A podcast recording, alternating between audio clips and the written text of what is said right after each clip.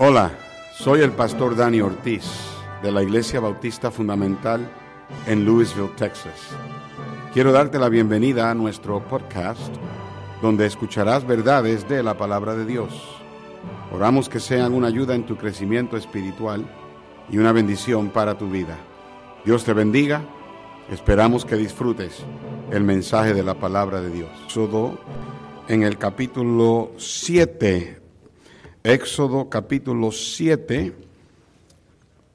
Y mientras vamos buscando, vamos a dejar que los niños de la iglesia infantil y de la ruta vayan saliendo a su clase. Y nosotros en Éxodo capítulo 7 iremos al verso 8. Verso 8 al verso 13. Puesto de pies, hermanos, para la lectura de la palabra del Señor.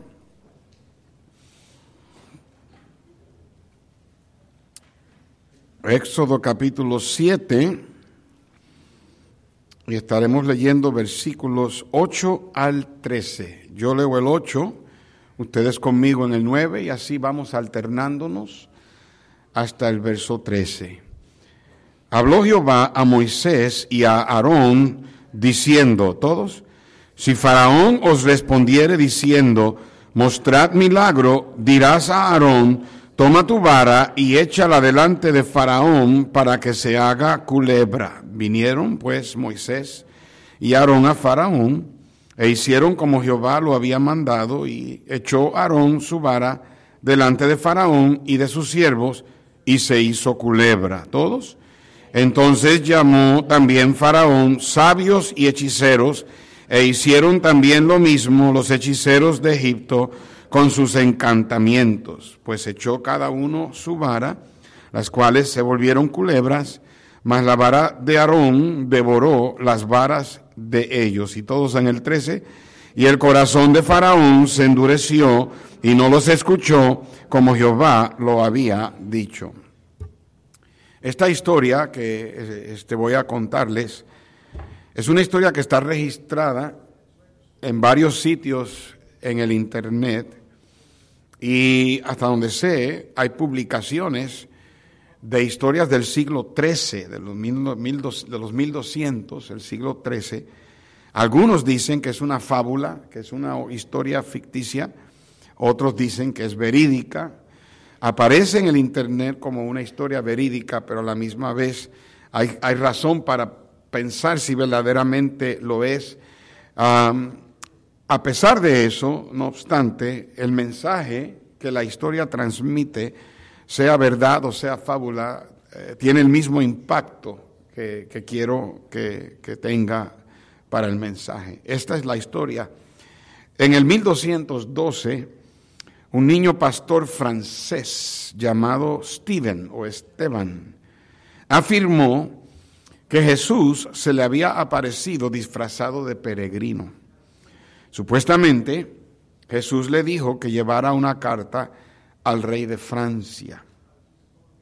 Este pobre niño, mal guiado por esta supuesta visión, en su camino a, a Francia les contó a todo el mundo acerca de lo que él creyó haber visto. En poco tiempo, él reunió un gran número de seguidores, más de 30 mil niños que lo acompañaron en su peregrinación. Como lo registra Philip Schaff, cuando se les preguntó a dónde iban, ellos respondieron, vamos a ver a Dios y buscamos la Santa Cruz más allá del mar. Llegaron a Marcela, pero las olas ah, no fueron separadas, el mar no fue dividido y no les permitió pasar a pie en seco como ellos esperaban. Fue entonces en Marcela donde ocurrió la tragedia. Los niños conocieron a dos hombres y estos nombres están en, la, en, las, en las historias del Internet. Los, los, niños conocieron a dos hombres, Hugo Ferreus y William Porcas. Estos hombres son conocidos por lo que pasó aquí. Los hombres afirmaron estar impresionados con el llamado de los niños que se ofrecieron a transportarlos a través del Mediterráneo en siete barcos sin costo alguno. Los niños, lo que ellos no sabían, era que los dos hombres, uh, Hugo Ferreus, Ferrus y William Porkes, estos dos hombres eran traficantes de esclavos. Los niños se subieron a los barcos y comenzaron el viaje pensando que iban hacia la tierra santa, pero no fue así. Al final les diré el fin de esa, de esa parábola, de esa historia. Quiero hablar en esta mañana sobre el tema un cristianismo falso. Un cristianismo falso. Padre Dios del cielo, una vez más te suplico por tu presencia y te suplico por tu poder. Yo, Señor, sé que no merezco y, y que verdaderamente es la gracia de Dios la que me tiene aquí. Pero yo no te lo pido por mí. Yo te lo pido, Señor, primeramente para que el Señor Jesús sea el que reciba la gloria y honra y también para que el Espíritu Santo pueda hablar. Recuerda, oh Dios, que somos carne y verdaderamente, Señor, no te damos la pureza de nuestro servicio como tú te la mereces. Pero, Señor, te pedimos que seas tú el que hables a corazones este día, que convenzas a esos que necesitan ser convencidos. Si hay alguien aquí esta mañana que todavía no conoce a Jesús como su único y suficiente Salvador, que en este día, Señor, sea el día de su salvación.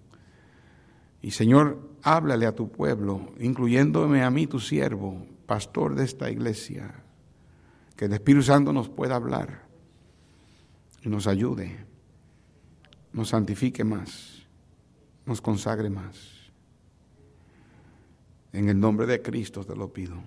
Amén. Pueden tomar su lugar.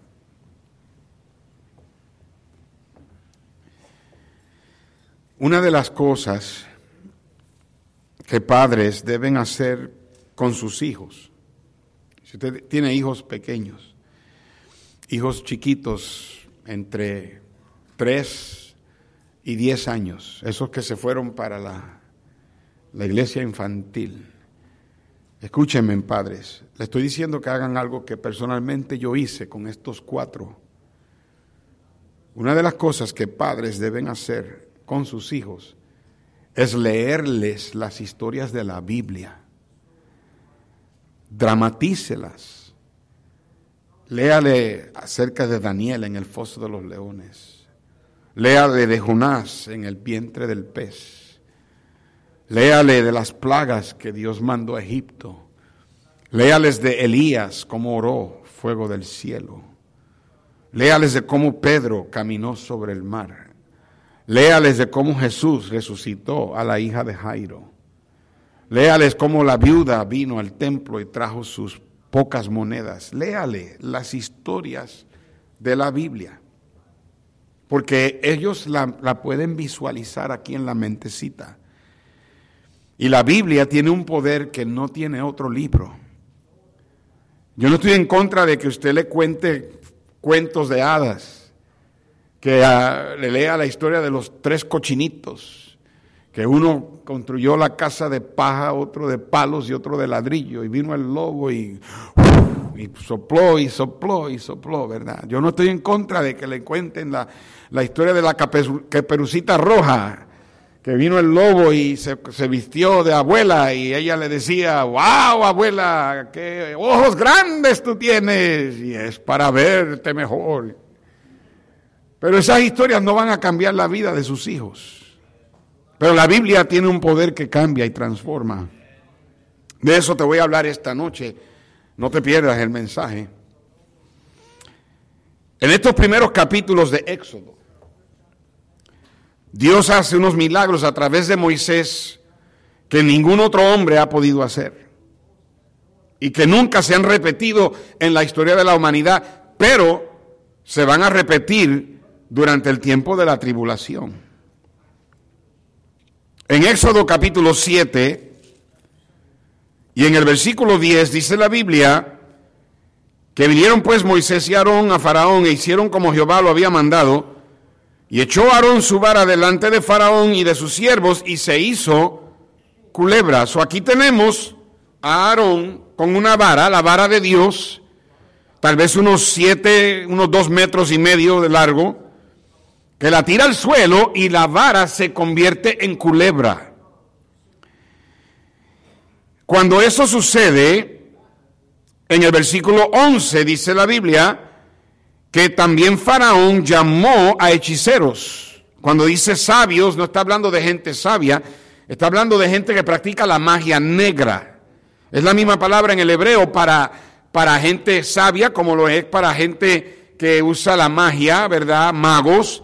Y el, el contexto determina cuál es la palabra o la traducción a esa palabra. Estos eran hombres que practicaban la hechicería, practicaban la magia, eran hombres que hacían cosas ocultas, poseídos o, controlados por el demonio, por el diablo. Y ellos hacen lo mismo, y aquí tenemos un ejemplo de la magia negra en todo su apogeo. Tenemos un ejemplo de cómo es que el diablo ah, hace cosas para engañar a la gente. Y quiero decir, hermanos, lo importante es, especialmente en este mes, donde usted ve mucha promoción de Halloween, Halloween es una práctica satánica.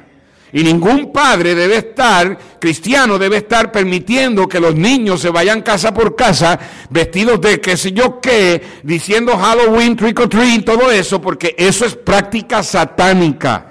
Eso abre puertas, es celebración a muertos, celebración a las obras de, la, de, las tinieblas. Y hoy día, en ese día, y especialmente esos días, el día de los, de los muertos y todo, hay muchas cosas ocultas que suceden alrededor del mundo en adoración a Satanás.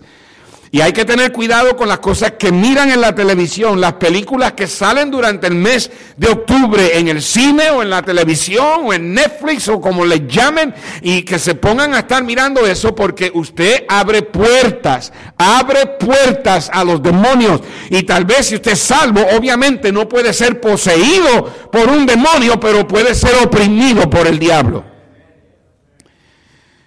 Y podemos ver que el diablo también tiene poder.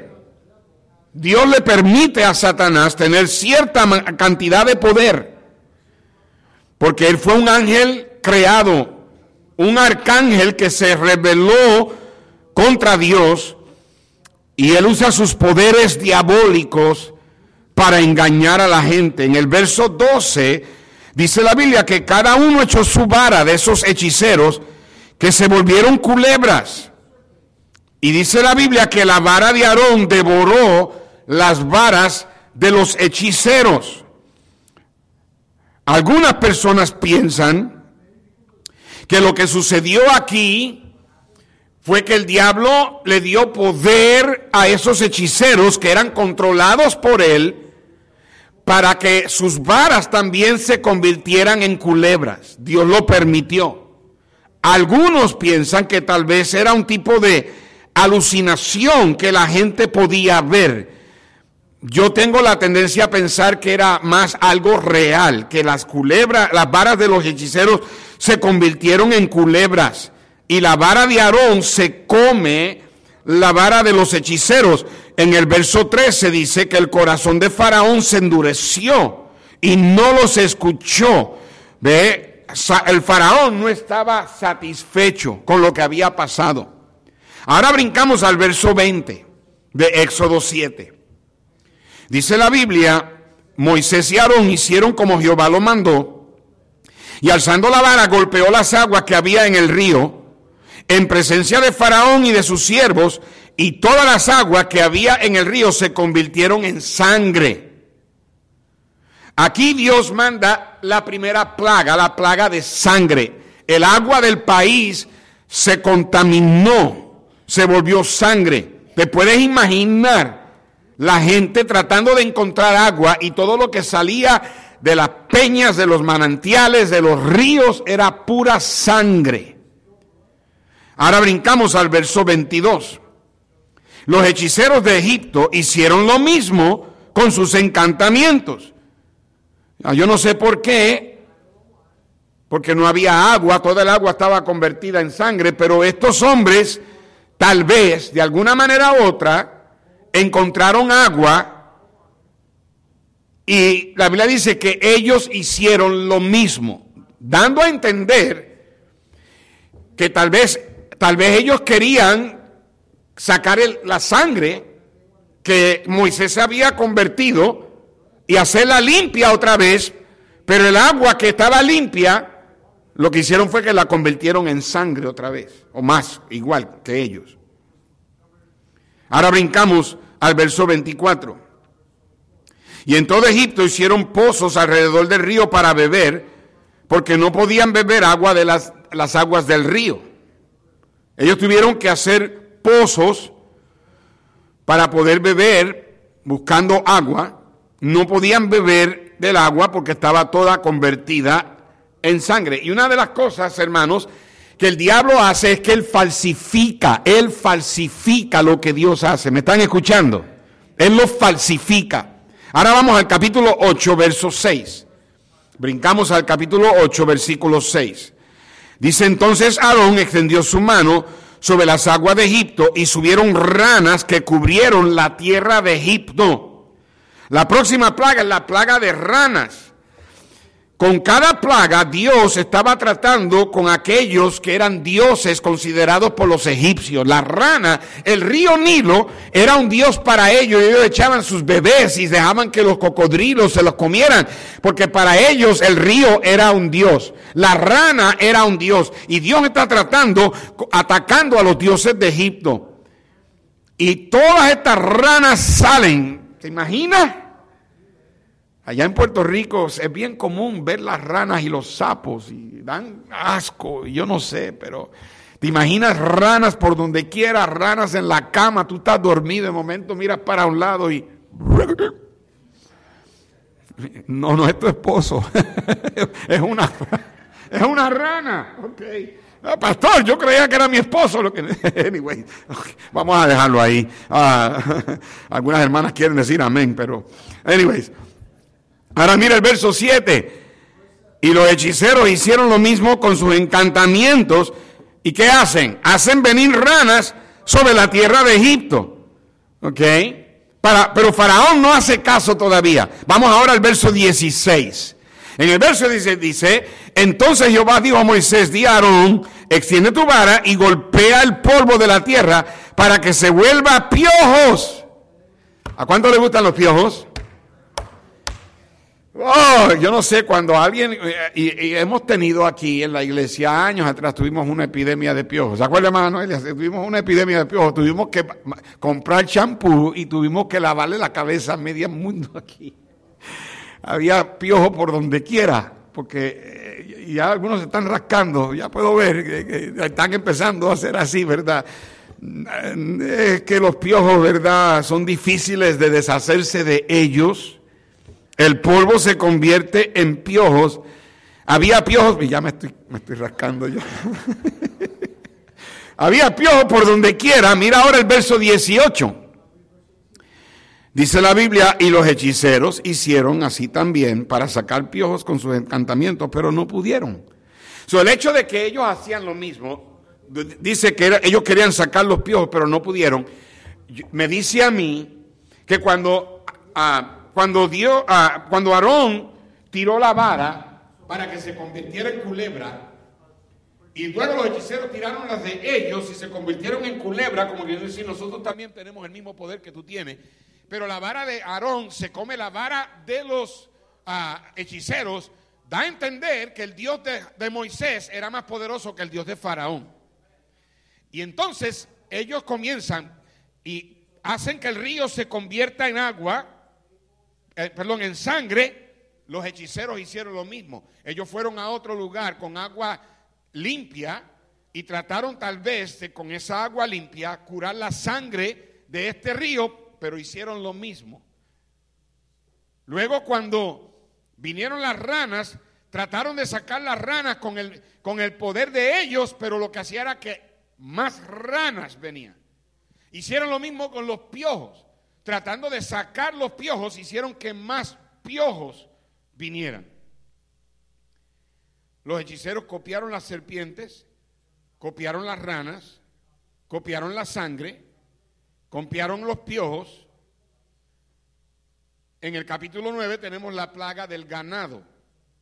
En el capítulo 9, verso 10, y tomaron ceniza del horno y se pusieron delante de Faraón. Ah, perdón, esta es la, plaga. Primero vino la plaga del ganado, ahora está la plaga de úlcera o el sarpullido. Y dice la Biblia, y le esparció Moisés hacia el cielo y hubo sarpullido que produjo úlceras, tanto en los hombres como en las bestias. Todo el mundo está lleno de granos. En el verso 11 dice, y los hechiceros no podían estar delante de Moisés a causa del sarpullido.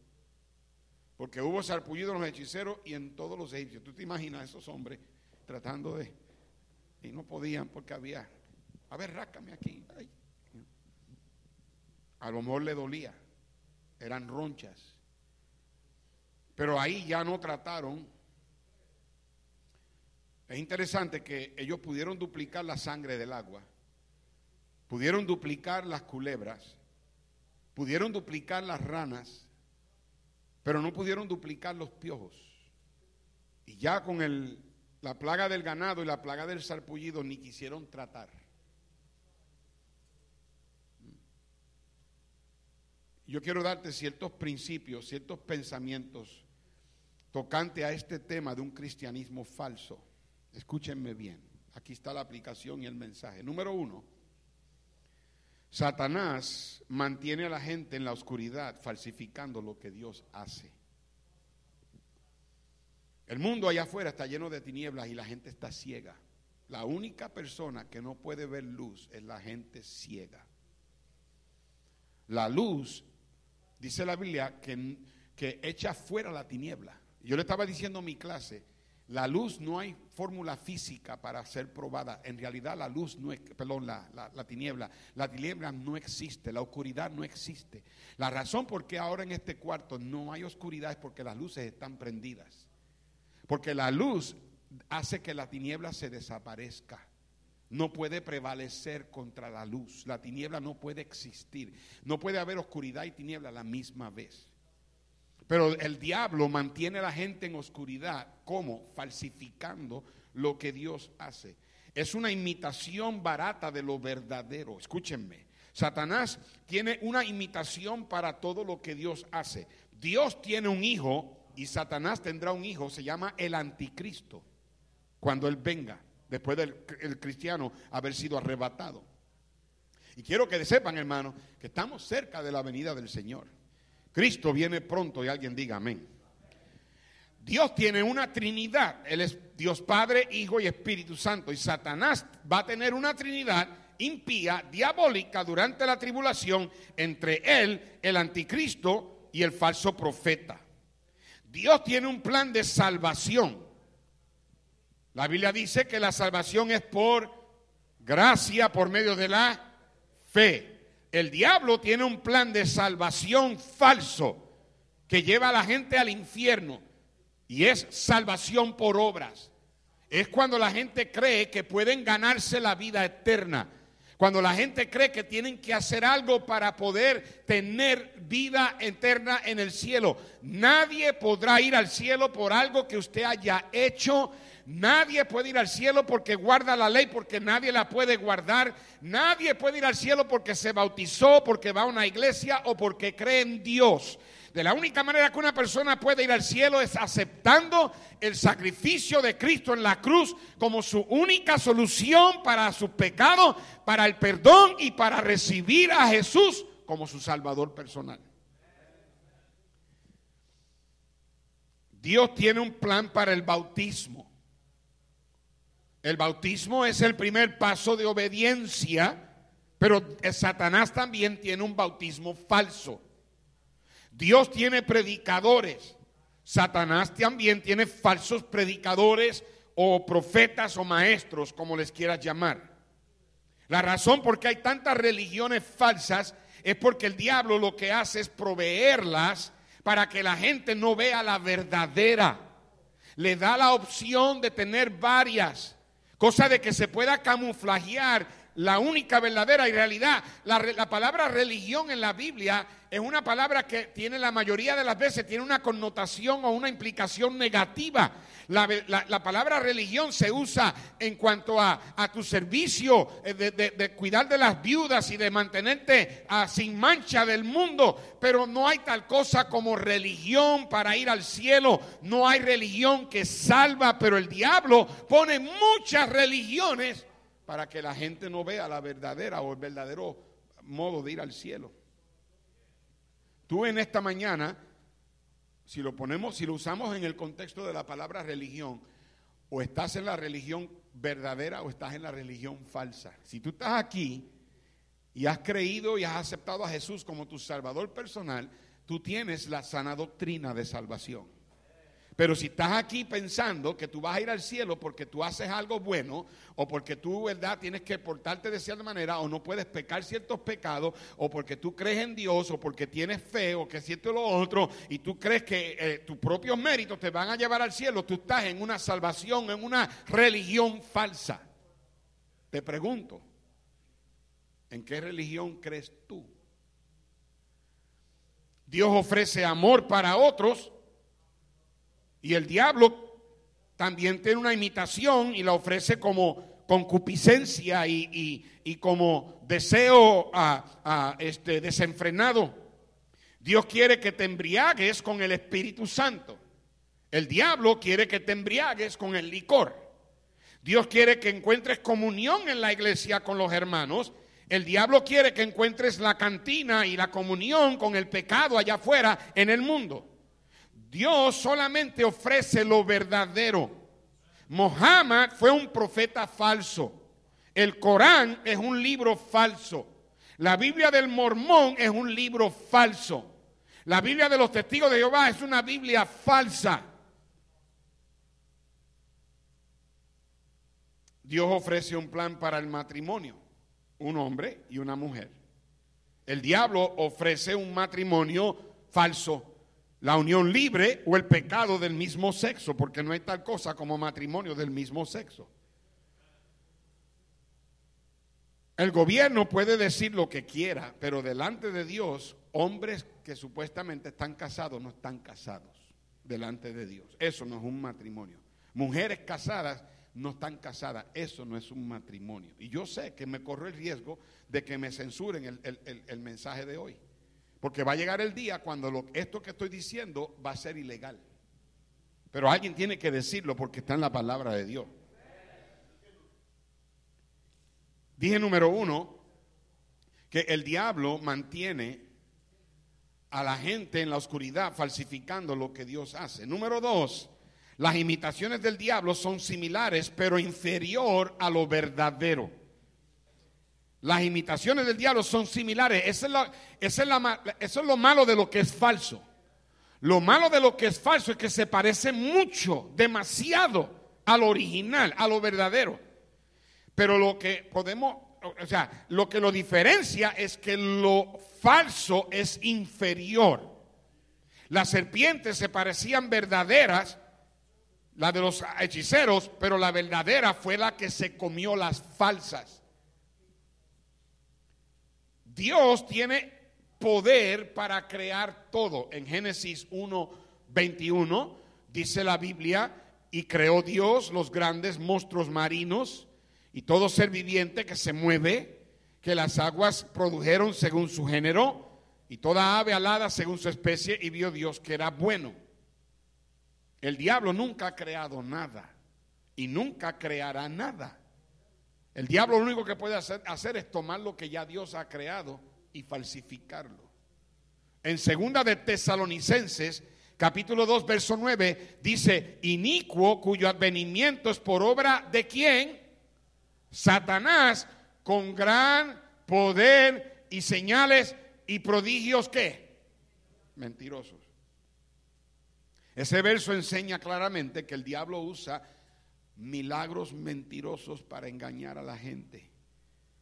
Son prodigios mentirosos porque la intención es mentir, es engañar, es falsificar, es hacer algo que luce y es similar a lo verdadero, pero es inferior. En Apocalipsis 13, 13 al 15 dice así, también hace grandes señales, hablando del anticristo de tal manera que aún hace descender fuego del cielo a la tierra delante de los hombres.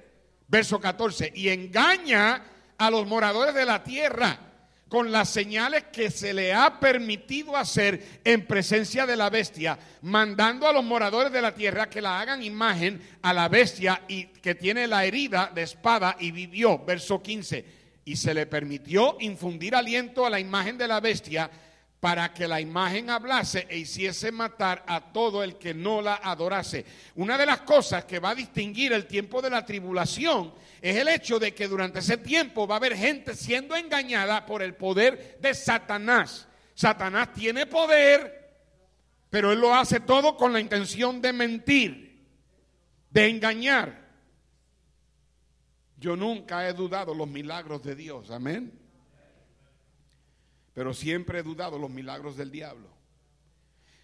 Los milagros de Satanás son similares, pero son inferiores a lo verdadero.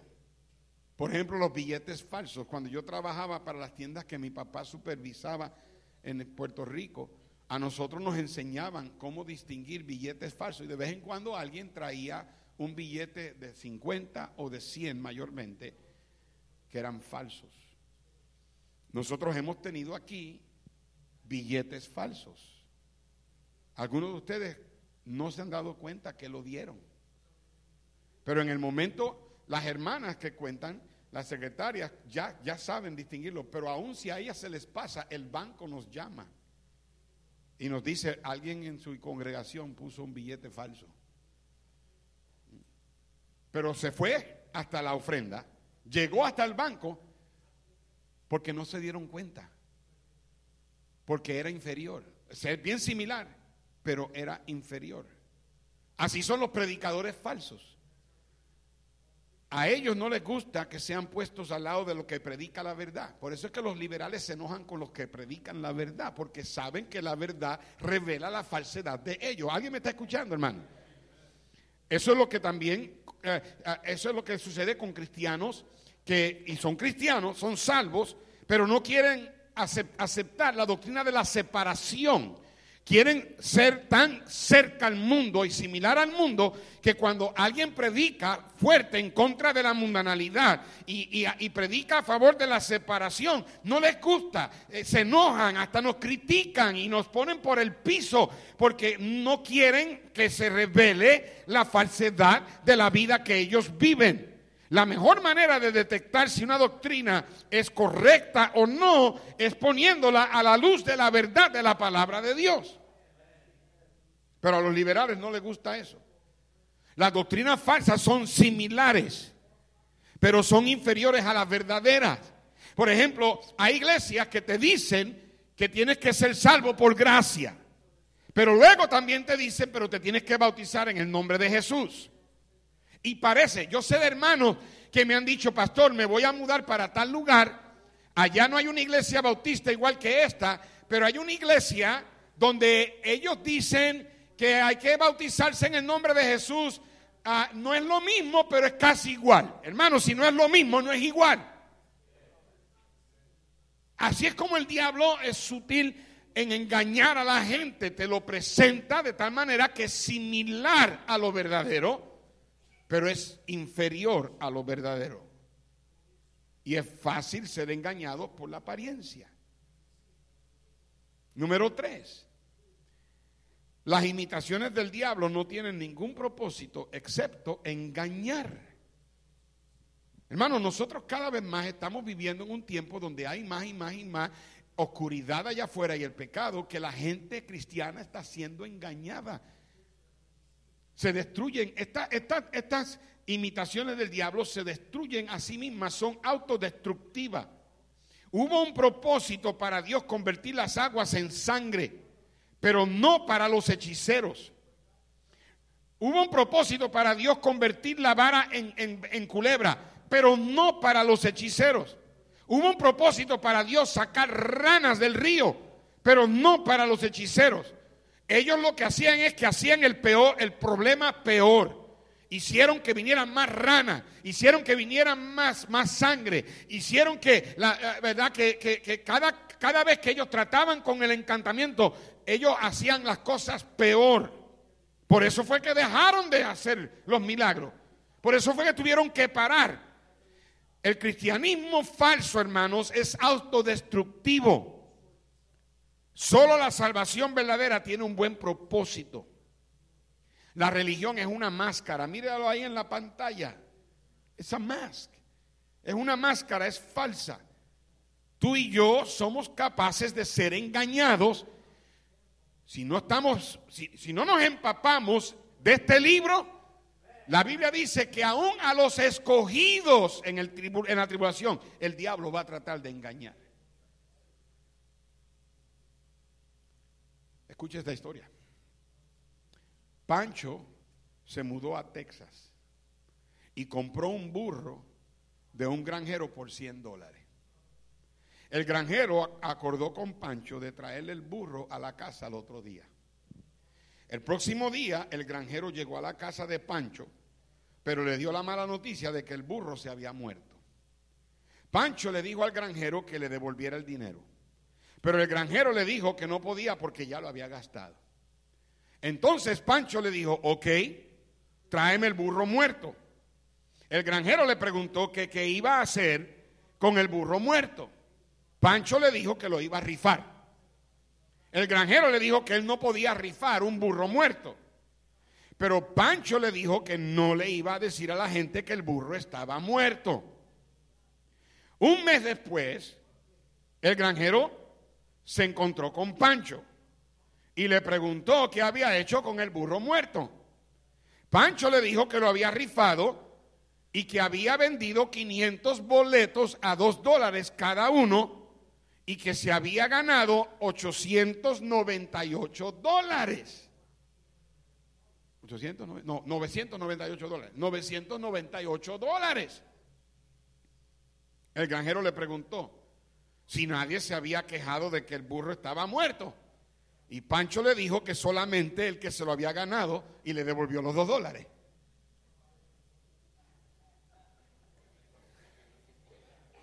Ok, todavía algunos están están en, tercera, ponla en cuarta ya.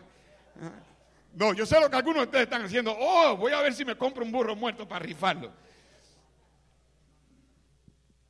¿Sabe qué? La gente sabe cómo engañar.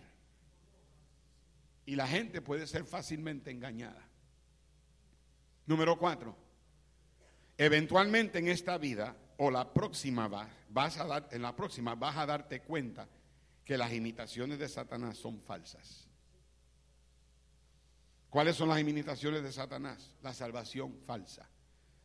Esta es la más grande, peor, o la, más grande, la, la peor de todas, porque determina a dónde la persona va a pasar la eternidad. ¿Qué harías tú si tú fueses el diablo para hacer que la gente no vaya al cielo? Pregúntate. Simplemente le diríamos a la gente, que hay muchos caminos para ir al cielo. Que uno puede ir al cielo, ya sea porque guarda los mandamientos, otro día porque me bautizo, otro dirá, otro dirá porque voy a la iglesia, otro dirá porque yo creo en Dios, otro dirá porque tengo fe, otro dirá porque yo lo llevo en mi corazón. Otro dirá yo lo acepto a Él todos los días. Otro dirá yo me encomiendo al Señor. Otro dirá, a mí hay montones de maneras. Y eso es lo que el diablo hace. Le dice a la gente, tú escoges la manera que tú vas al cielo. Y por eso es que usted va a ganar alma y toca la puerta y empieza a hablar con alguien. Y si usted muriera, ¿usted está seguro que iría al cielo? Sí. ¿Y cómo lo sabe? Bueno, porque yo no, yo no, yo no he hecho cosas malas. Otro le dice, no, porque yo siempre he creído en Dios. Yo no creo que yo vaya, Dios me vaya a mandar al infierno. Pero la Biblia es clara. Cristo dijo, yo soy el camino, la verdad y la vida. Nadie viene al Padre si no es por mí. El diablo que quiere es que tú luzcas como un cristiano sin tú ser un cristiano. ¿Cuáles son las imitaciones del diablo? El bautismo de los bebés. La Iglesia Católica instituyó en el 700 después de Cristo, el bautismo de bebés, porque estaban los cristianos, los anabaptistas, estaban bautizando a la gente y porque estaban perdiendo la, membresía, y gente se estaba convirtiendo a Cristo, la Iglesia Católica instituyó el papado y instituyó, instituyó eh, el, bautismo de bebé como un tipo de ese, de, ¿verdad? de ese sacramento que tiene que hacer. Y suena bien religioso, y suena bien bueno, y suena bien bondadoso, y algo precioso, que si el bautismo del chiquitín, que si esto, que si lo otro, y los bautizan como bebé, y les enseñan toda la vida que fue bautizado, y eso le garantiza que su pecado original fue perdonado, pero ni está en la Biblia. Tú no encuentras en la Biblia eso. Bautizar a un bebé no lo manda tampoco al infierno, pero no lo deja que lo lleve al cielo porque se crean, se crían pensando que ya que son bautizados como bebés. ¿Cuántos de ustedes aquí fueron bautizados como bebés? Levantar la mano. Muchos de ustedes. Hasta que el Señor te abrió los ojos. Ni el mismo Señor Jesucristo se bautizó cuando era bebé, se bautizó, tenía 30 años. Eso es una imitación del diablo.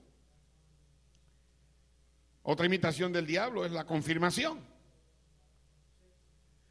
Satanás no está satisfecho con el bautismo de bebé, lo que hace es que crea un sistema para que el niño vaya a clase de catecismo y a un día y aprenda ciertas cosas y lo confirman. Y hay miles de personas en este mundo confirmadas que están en el infierno o que estuvieron que están en el infierno, que estuvieron en este mundo o que están rumbo al infierno. Yo no estoy tratando tampoco de ofender a nadie que tiene esa religión, pero les digo la verdad, esa religión es falsa. No está en la Biblia, usted no encuentra eso en la palabra de Dios. Y es una de las cosas que la iglesia le enseña, que no puedes leer la Biblia porque no la puedes entender solamente los sacerdotes. No, Señor, tú puedes entender la Biblia claramente si la lees.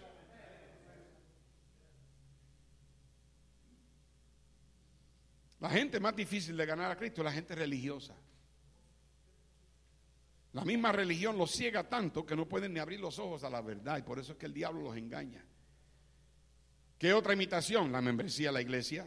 Gente que cree que por unirte a la iglesia ya vas al cielo. Tú no te unes, tú no, tú no vas al cielo porque vienes a una iglesia. Tú no eres cristiano por venir aquí, así como tú no eres un panadero por meterte en una panadería. La regeneración por el bautismo. Gente que cree que hay que bautizarse para ser salvo. Y si ese es el caso, entonces Cristo se, Cristo tuvo que ser salvo. La razón por qué Cristo se bautizó era porque él estaba dándole a la gente un retrato de lo que él iba a hacer en el Gólgota, en el Calvario, tres años después, de morir en la cruz, ser sepultado y resucitar. La persona no se bautiza porque para ser salvo, se bautiza porque ya es salvo.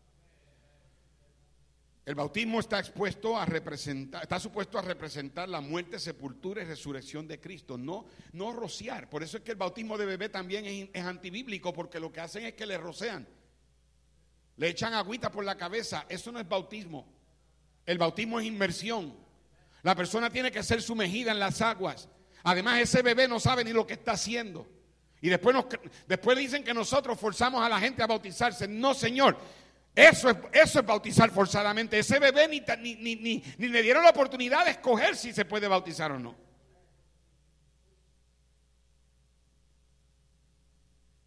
Si te, si te enseñaron que el bautismo lava tus pecados, te engañaron. El bautismo bíblico es ponerse el uniforme del Señor, es identificarte con Cristo. Una persona se puede poner un, uniforme de los Marines, eso no lo hace él un Marine.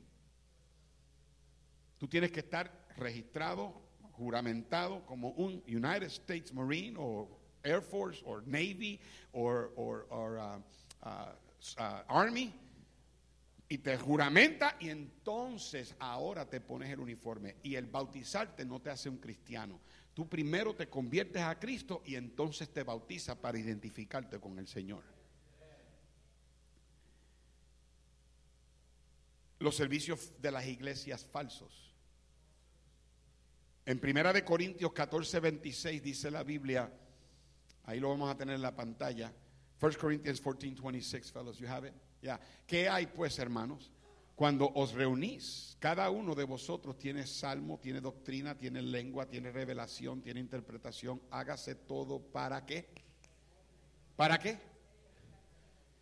Un verdadero servicio es cuando el hombre de Dios te predica y el mensaje te, te edifica. Pero hoy en día a veces hay servicios que son un relajo, son una payasada y son una desgracia y una vergüenza para el cristianismo. En Juan capítulo 8, verso 44, Cristo le dijo a los fariseos que eran religiosos, vosotros sois de vuestro padre el diablo y los deseos de vuestro padre queréis hacer. Él ha sido homicida desde el principio y no ha permanecido en la verdad. ¿Por qué? Porque no hay verdad en el diablo, en él. Y cuando habla mentira, de suyo habla porque es mentiroso y padre de mentira. Yo quisiera que ustedes, hermanos, especialmente ustedes jóvenes, entendieran que el diablo es el padre de la mentira. Y el propósito de él es engañar. En Apocalipsis 20:10 la Biblia dice que el diablo que los engañaba fue lanzado al lago de fuego. Todo engaño es con el propósito de que la gente no vea la verdad. Y el diablo está supuesto, eh, eh, el diablo está dispuesto a sacrificar a la gente con tal de que se vayan al infierno para siempre. Si en esta mañana tú estás aquí y tú crees que porque vienes a la iglesia o porque hiciste una oración, yo no estoy tratando de crear dudas, pero siempre en una congregación hay aquellos que el, Señor y el Espíritu Santo te tratan de convencer y decirte que tú no eres verdaderamente salvo. Y tú tratas de, de convencerte a ti mismo por lo que tú haces y esto y lo otro. Escúchame bien. Tú no tienes que convencerte. Cuando una persona es salva, el Espíritu Santo da testimonio. Tú sabes que eres salvo. Tú sabes que tu nombre está escrito en el libro de la vida. Pero el diablo lo que quiere hacer es engañar. Y lo hace imitando. Y lo hace porque está dispuesto a sacrificar a la gente.